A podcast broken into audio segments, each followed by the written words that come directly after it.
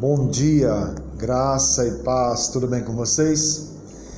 Continuando a nossa meditação dentro do assunto das células, o tema dessa semana é o poder da vontade.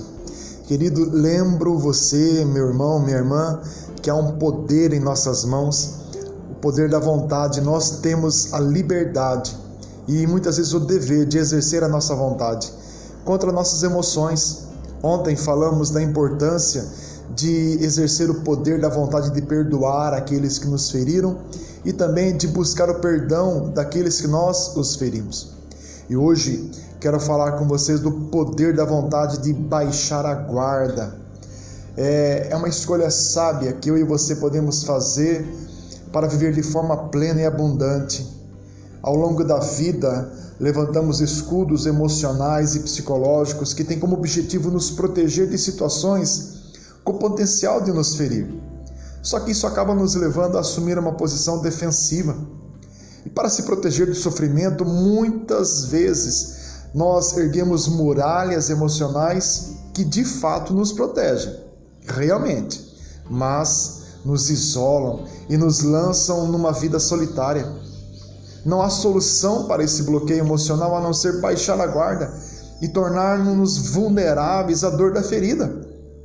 Sabe, como cristãos, devemos sempre viver na verdade, pela verdade e para a verdade. Assim devemos enfrentar a dor que for, sem ficar na defensiva o tempo inteiro.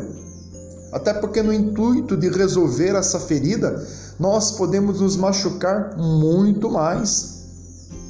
Se você, meu irmão, minha irmã, deseja ser transformado nessa manhã, saindo do nível em que está agora e subindo a outro patamar, terá de aceitar o seu verdadeiro eu, com o entendimento de que seu verdadeiro eu sente dor, é falho. A melhor coisa que nós podemos fazer é permitir que essa verdade venha à tona. E quando nós o fizermos, a verdade começará a nos libertar.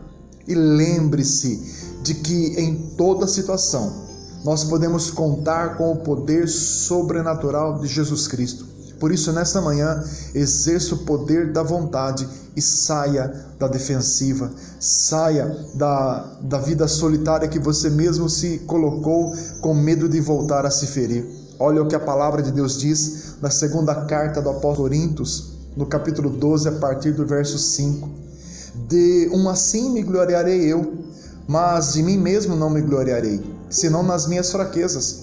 Porque se quiser gloriar-me, não serei nécio porque direi a verdade, mas deixo isso para que ninguém cuide de mim mais do que em mim se vê ou se ouve, e para que não exaltasse pelas excelências das revelações.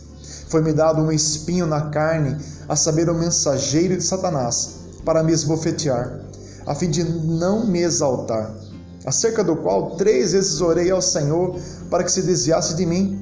E o Senhor disse: a minha graça te basta, porque o meu poder se aperfeiçoa na fraqueza. De boa vontade, pois, me gloriarei nas minhas fraquezas, para que em mim habite o poder de Cristo, pelo que sinto prazer nas fraquezas, nas injúrias, nas necessidades, nas perseguições, nas angústias, por amor de Cristo, porque quando sou fraco, quando estou fraco, então sou forte. Querido irmão, querida irmã, que nessa manhã possamos nos fortalecer no Senhor, sem medo, sem medo de nos ferir novamente, exerçamos o poder da vontade.